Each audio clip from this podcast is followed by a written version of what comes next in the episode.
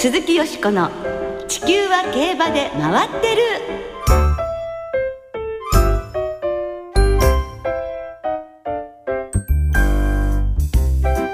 皆様こんばんは鈴木よしこです。お元気でいらっしゃいますか？地球は競馬で回ってる。この番組では週末の重賞レースの展望や競馬界のさまざまな情報をたっぷりお届けしてまいります。最後までよろしくお付き合いください。今日ご一緒してくださるのは小塚あゆまアナウンサーですはい、よろしくお願いします。小塚あゆむです。よろしくお願いいたしよますろしくお願いします。ねえ小塚さん、はい。今日から11月ですよ早い早いですね本当に。今年もあと2ヶ月 もうあと2ヶ月しかないんですか。えー、なんかあんまりに暖かいのでねそうなんですよ。11月って感じもね、ええしないんですけれどもえね、ーもうディレクターは今日は半袖です。ねえ、はい若々しいよございますけどね私も暑がりなもんですから、まだうちわが手放せなくて、カバンに忍び込ませてますもん。11月でも。ねえ暮れになったらやっぱりでも寒くなるんでしょうね。寒くなるんですかね。ね。でも台風もまたね、今年は多くて先週まで悩まされましてね。そうですよね、うん。まああと2ヶ月しかないということで、はい。小塚さん何かやり残したことはありますか？やり残したことですか。はい。まあ一応ですね、ええ。あの競馬的には、はい。あの初めてね、うん。こう一年間通してはい。年間プラスっていうのをね、ええ。目標にしてみたんで一応、ええ。一応してみました。はいダメですね。ダメそう？ダメそう。あと2ヶ月ではね 巻き返せないから。よっぽどの大ホームランがあれば。あよっぽどの三連単とかね、ええウィンファイブとかね、ええあればいいんですが。でもまだ諦めちゃダメですよ、えーでもねバットが大振りになってどんどんどんどんドツボにはまっていくようなそんな気がしてまして。はい。ねえ逆転できるといいですけどね、はい。さあ今週ですね月曜日には、来年4月に入学する平成26年度競馬学校騎手課程入学試験の合格者6名が発表になりました、はい。この6名の中にはですね、横山則弘騎手の三男、たけし君、それから小畑初弘騎手の三男、生谷君、武藤義則調教師の長男、雅君と3人のジョッキー2世が合格してるんですね。ね、横山家はたけし君が無事に騎手免許取得となれば、はいなんと5人目のジョッキー誕生ということで横山家ねジョッキー一家ですね。はい。お兄さんの和夫騎手、はいお父さんの則弘騎手、うんそして元ジョッキーでいらした祖父のおじい様のね、はい富吉さん、おじさんの吉和さんはいに続くことになるということで、う。うんわあそして家族3人、父と息子2人、わあ。同じレースに騎乗ということも実現するかもしれませんね。そういうケースってこれまでにあったんですかね。3人っていうのはないと思いますよね。ですよね。あの武邦彦さんはもうあの豊さんがデビューするときに調教師になられてしまったから、ね親子もなかったですからねよね。ですからそんなシーン私たちファン見てみたい見ですね。てみたいですね。ですからね、横山則弘騎手にはもうまだまだ頑張ってもらわないと。そうですね。えと楽しみにしたいと思います。はい。鈴木よしこの地球は競馬で回ってる。この番組は JRA 日本中央競馬会の提供でお送りします。鈴木よしこの地球は競馬で回ってる。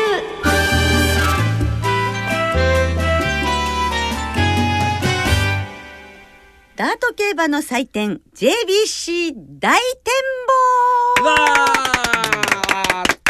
やんややんや。ということで、はい。今週は4日の振り替え休日に金沢競馬場で行われる JBC3 レースの展望を特集でお送りいたします。はい一日にね今年から G1 競争が3つという三もう日本競馬史上初初。出来事でございます、はい。まさにダート競馬の祭典ですね、はい。えー、3つはですね今年で JBC クラシックスプリント13回目を迎えますこの2つのレースそしてレディースクラシックは2011年に創設されて今年で3回目このレディースクラシックが今回から G1 となりましてえ1日 3G1 ということなんですね。で JBC は毎年地方各地の競馬場持ち回りで実施されてますが今年は金沢競馬場でえ。行われます、えー、3つのレースクラシックスプリントレディースクラシックともに JRA 所属5頭地方所属馬7頭の合わせて12頭で争われます、はい。あのー私金沢競馬場って行ったことないんですがよしこさんは行かれたことありますか？はい、あの白山大商店見に行ったことがあるんですけれども、ほのぼのとしたいい競馬場で、やっぱりもちろんファンとそして馬の距離も近いですし、うん。あの場内のね、はい。お寿司屋さんはい。美味しいです。競馬場の中にお寿司屋さんがあって。中にはいあってもう新鮮ですよ。えーいいなあね行かれる方はぜひねお寿司もね 召し上がっていただきたいと思いますけどね。はい。そんな金沢競馬場ですが一周が1200メートルで直線は236メートルという小回りコース。まあこのコースのね形態も勝負の行方を大きく左右するのではないでしょうか。はい。それでは早速展望していきたいと思いますが、今日はここで頼れる助っ人に電話をつなぎして、はい出走馬の状態、見解を教えていただきたいと思いますね。競馬日本のトラックマン、石井大輔さんです。もしもし、石井さん。はい、もしもし、石井です。こんばんは。こんばんは。よろしくお願いいたします。しくお願いいたします。ね、石井さんは普段立東で調教時計を捉えてらっしゃるんですね。そうですね。まあ、正確に言うと、僕は販路の方にいるんで、時計を取るというよりは、各馬の、あの、足色とか、まあ、調子の良さ、動きなどを見て、あの、その後記事にしている感じですね。うーん、なるほどね。はい。では、まあ、今回のね JBC の出走各馬のそういったところも、はい。えー伺っていければなと思うんですがまずはあ JBC クラシック目玉のこのレースから話を進めましょう、はい。連覇を狙うワンダーキュートそれから帝王賞を勝った北高たる前 G12 勝旗のバンクールジャパンダートダービーを圧勝したクリソライトなど好メンバーが顔を揃えました、え2コーナー付近からのスタートでコーナーを6回曲がる2100メートルで争われます。はい。JRA 勢の世代を超えた戦いに注目が集まりそうですよね、石井さん。そうですね。3歳馬のクリソライトが参戦してきてくれたことで、まあ、そういう世代間の争いというのが実現できたので、非常に興味深いですね。ねクリソライトもね、J、ね、ジャパンダートダービー強かったですもんね。そうですね。もう1秒以上のね、ぶっちぎりだったんで、ええ非常にコバとの対戦が楽しみですよね。はい。はいさあ、そんな中で、あの、立東所属馬の動き、状態、教えていただきたいのですけれども、石井さんがお考えになる一番の馬というのはどの馬ですか？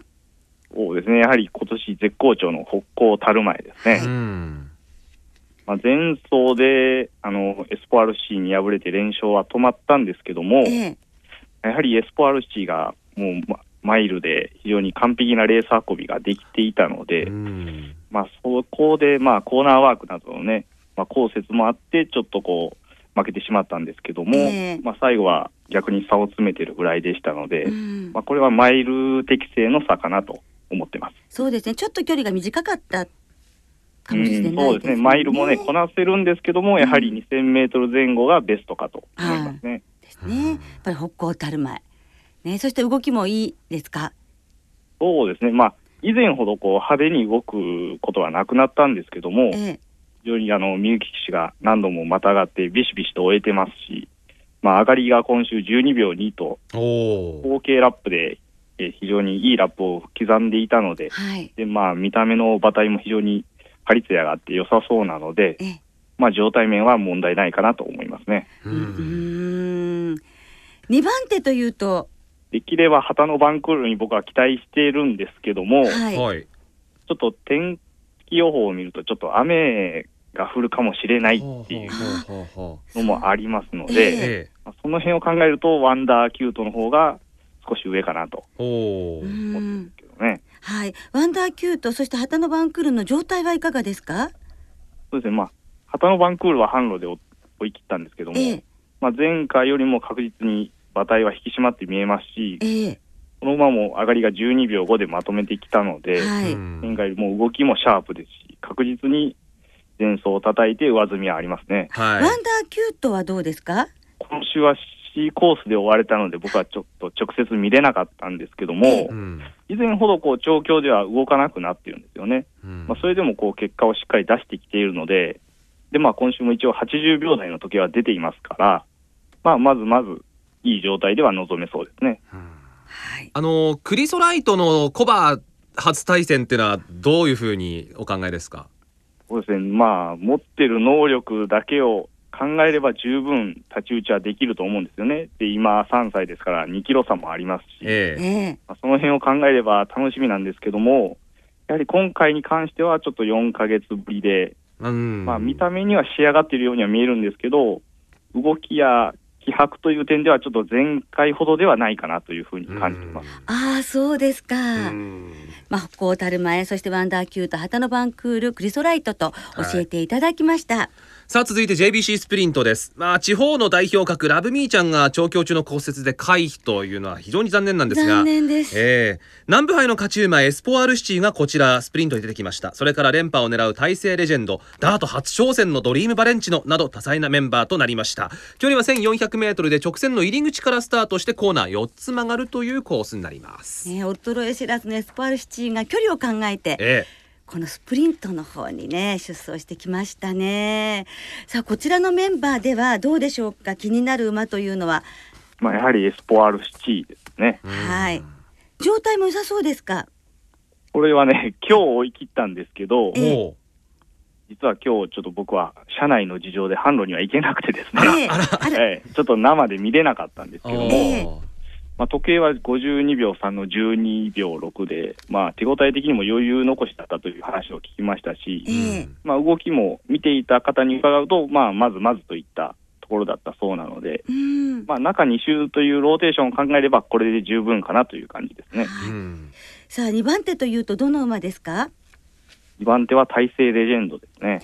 これ、この馬も、ちょっとドバイ遠征後、ちょっとね、どうかなっていう時期もあったんですけども、はい。まあ、レース変わるごとにぐんぐん調子が上向いているような感じがしますし、馬体を見ても非常に迫力がありますからね。うんで、今週、まあ、上がり10点だったんですけども、ラスト1ハロン12秒1で、まあ、手応えにも余裕ありましたし、はいまあ、やっぱりここを目標に仕上げてきたなっていう感じですね。あーあとこれはいいぞっていうのが気が良さそうなのはセイクリムズンですね。もともと調教動く馬なんですけども、うんまあ、今週も、まあ、びっしりとって51秒6という非常に速い時計が出ましたし、はい。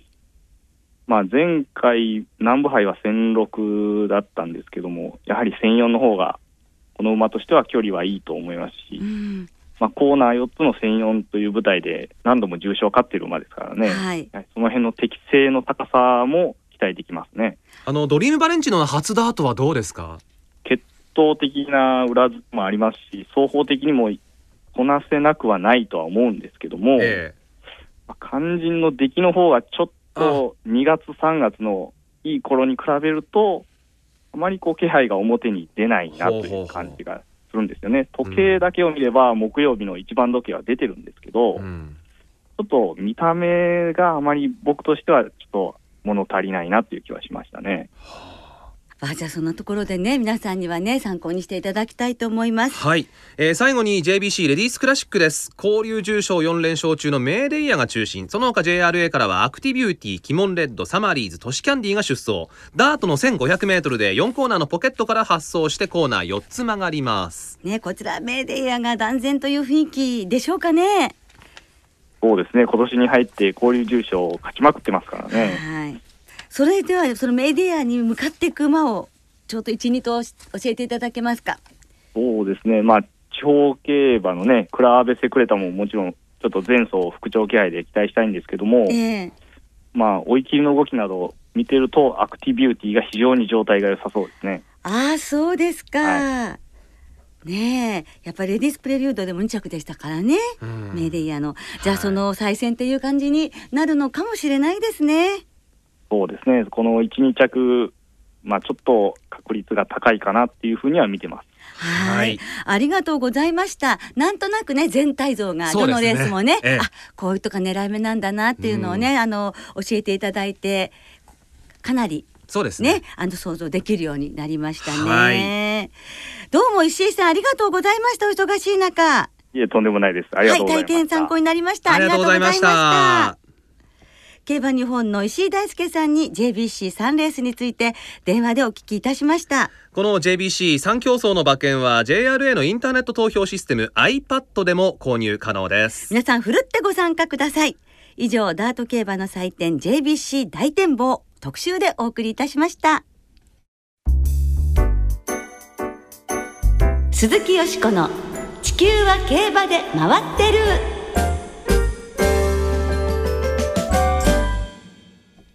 てここからはあさって東京競馬場で行われるアルゼンチン共和国杯のお話で盛り上がっていきましょう。はい。アルゼンチン共和国杯は1997年以降天皇賞の翌週に行われるようになりました。天皇賞を除外された馬ですとか距離適正の関係から天皇賞に出走しなかった馬がこのレースへ回ってくることが多くなってます。はい、アドマイヤ・ジュピタースクリーンヒーロー当選ジョーダンと、うん。ここ10年の勝ち馬から3頭が後に G1 を制していますね、今後活躍が期待される馬たちが多数出走する見逃せない一戦と言えますね。はい。そんなアルゼンチン共和国杯ですがよしこさんが最も思い出に残ってるレースは何でしょう、また古いんですよ申し訳ございません。いやいやいや全然全然。そんな。22年前の22年前。レースということになりますね、はい。1991年ヤマニングローバルが勝ったアルゼンチン共和国杯ですホワイトストーンはまだ馬群の中。600の標識を通過。第4コーナーをカーブして各馬直線コースに向いてまいります。ここで先頭は東証ファルコ。東証ファルコ。ウィナーズゴールド頑張っている。あとは名将ビトリア。名将ビトリアが先頭に並んできた。400を通過。内から杉久内から文久追い込んでくる。さらには追い込んでくるのがリアルボーイ。さらにはヤマニングローバル。ホワイトストーンはその後ろ。先頭はさあどれか。7枠の2頭が追い込んできた。名将ビトリアリアルボーイ。名将ビトリアリアルボーイ。200を切った。そしてヤマニングローバル。ヤマニングローバル。内をじてミスターシクレノン。ホワイトストーンは伸びない。ホワイトストーンは伸びない。残り100を切って先頭はヤマニングローバル。ヤマニングローバル。2番手にはリアルボーイ。ヤマニングローバルゴールイン。2番手はリアルボーイです。よくやったと今首筋を叩きました。16番ヤマニングローバル。安城の横山典弘騎手。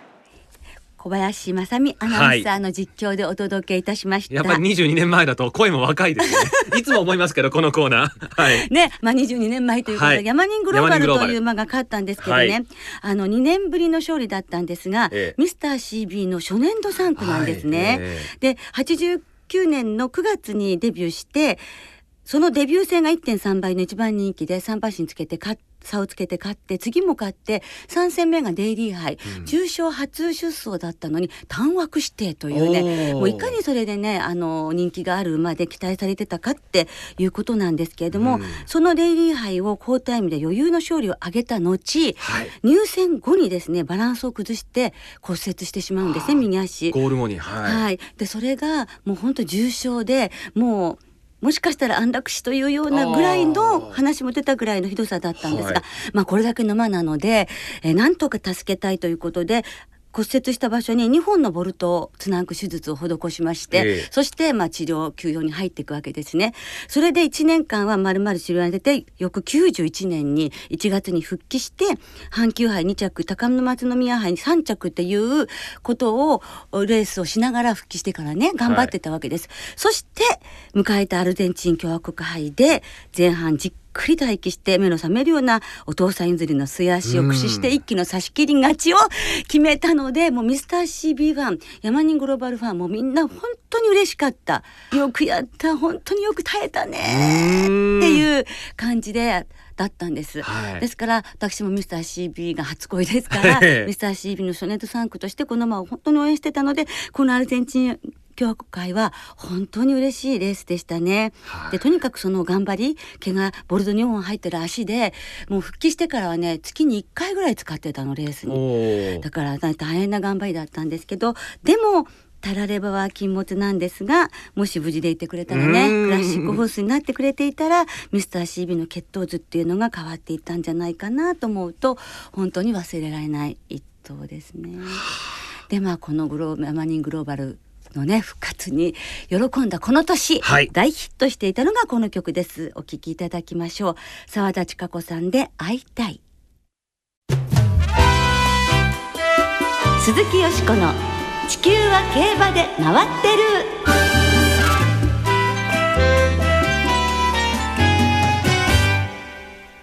ここからは日曜日に行われる第51回アルゼンチン共和国杯を展望していきます、はい。その前に先週の天皇賞秋振り返りましょう、レースを制したのは5番人気福永祐一騎手騎乗のジャスタウェイでした。展開がはまったというのもあるのかもしれませんけれどもうん。2着ジェンティルドンナに4馬身差をつけまして、圧勝実に鮮やかでした。ねえ福永騎手は2週連続の G1 制覇です。あえね、ジャスタウェイはアーリントンカップ以来おー。1年8ヶ月ぶりの勝利が嬉しい G1 制覇となりました。うん。初 G1 制覇ですもんね。まあね2着2着がだいぶ続いててね勝ちきれないレースが多かったんですがええ。こんな大舞台で。ねえ、えーや勝つんですから。ました、はいでジャスタウェイですが今後年内休養か使っても有馬記念、で登録のある香港遠征は見送られるということです。で来年はドバイが目標になる。はい。ということですもうが陣営みんな喜んでらっしゃいましたもんね、ええ。そうですよね、はい。まあさて。私 はい。何でしょう。さんの予想 はい。どうでございましたですか？本命は牝馬のジェンティルドンナだったんですが、まあ一応二着ジャスタ二着。二着のジャスタウェイがね。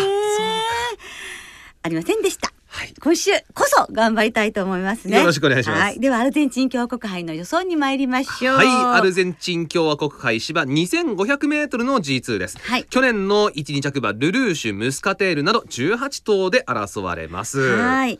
まあ本当にね去年の一日着馬が出てきてくれてるということと、はい。その2着だったムスカテールはこのコースのレコード保,、ね、保持者ですしね、その他にも上がり馬などがいて面白いメンバーですよね。はい、で週末の天気なんですけれども、まあ一応お金曜正午時点で東京競馬場は天候晴れで芝ダートともに両馬場で、まあ雨の心配週末は東京ないんじゃないかとはい。いうことですね。そうですか。当てたい当てたい当てたいので、はい。固くいっちゃおうかな。あ、固く。はい去年の一日着馬で素直に言ってみようかしら。これはまた硬い。はい、まあ本当ルルーシュはねここ合ってますしね、ええ。あの3番。そして、えー、8番のムスカテール。まあ目黒記念この一日着番逆とそうでいうことですね。すね。去年の逆でしたね。はい、そして名称なると名称なると勢いがありますよね、はいさらに気になってるのが前走より3キロ斤量が軽くなるアスカクリちゃん。前走59キロでしたもんね。今回は3キロ軽いと大きいですよ、うん。ですから3番7番8番12番のボックスマレンで言ってあみます。ボックスマレン。はいなるほど。ええまあでもうまくね、ええあのアスカクリちゃんが来てくれるとが来ばはい結構高配当かもしれませんよ。そうですよね。ははいい、小塚さんは？私もですね結局、まあルルーシュとムスカテールやっぱりこのコースこの条件がぴったりなので、はいまあ勝つのはどっちかかなと思ってるんですが、ええきっとですね、えールルーシュの方が上の人気だろうということで、じゃあたいくらかでもはい単勝、ええオッズがつくムスカテールからはい。買おうかなと今のところ考えてます。まあ、あの。適度に参考にしていただければと思いますね。アルゼンチン共和国杯を的中させて楽しい週末にいたしましょう。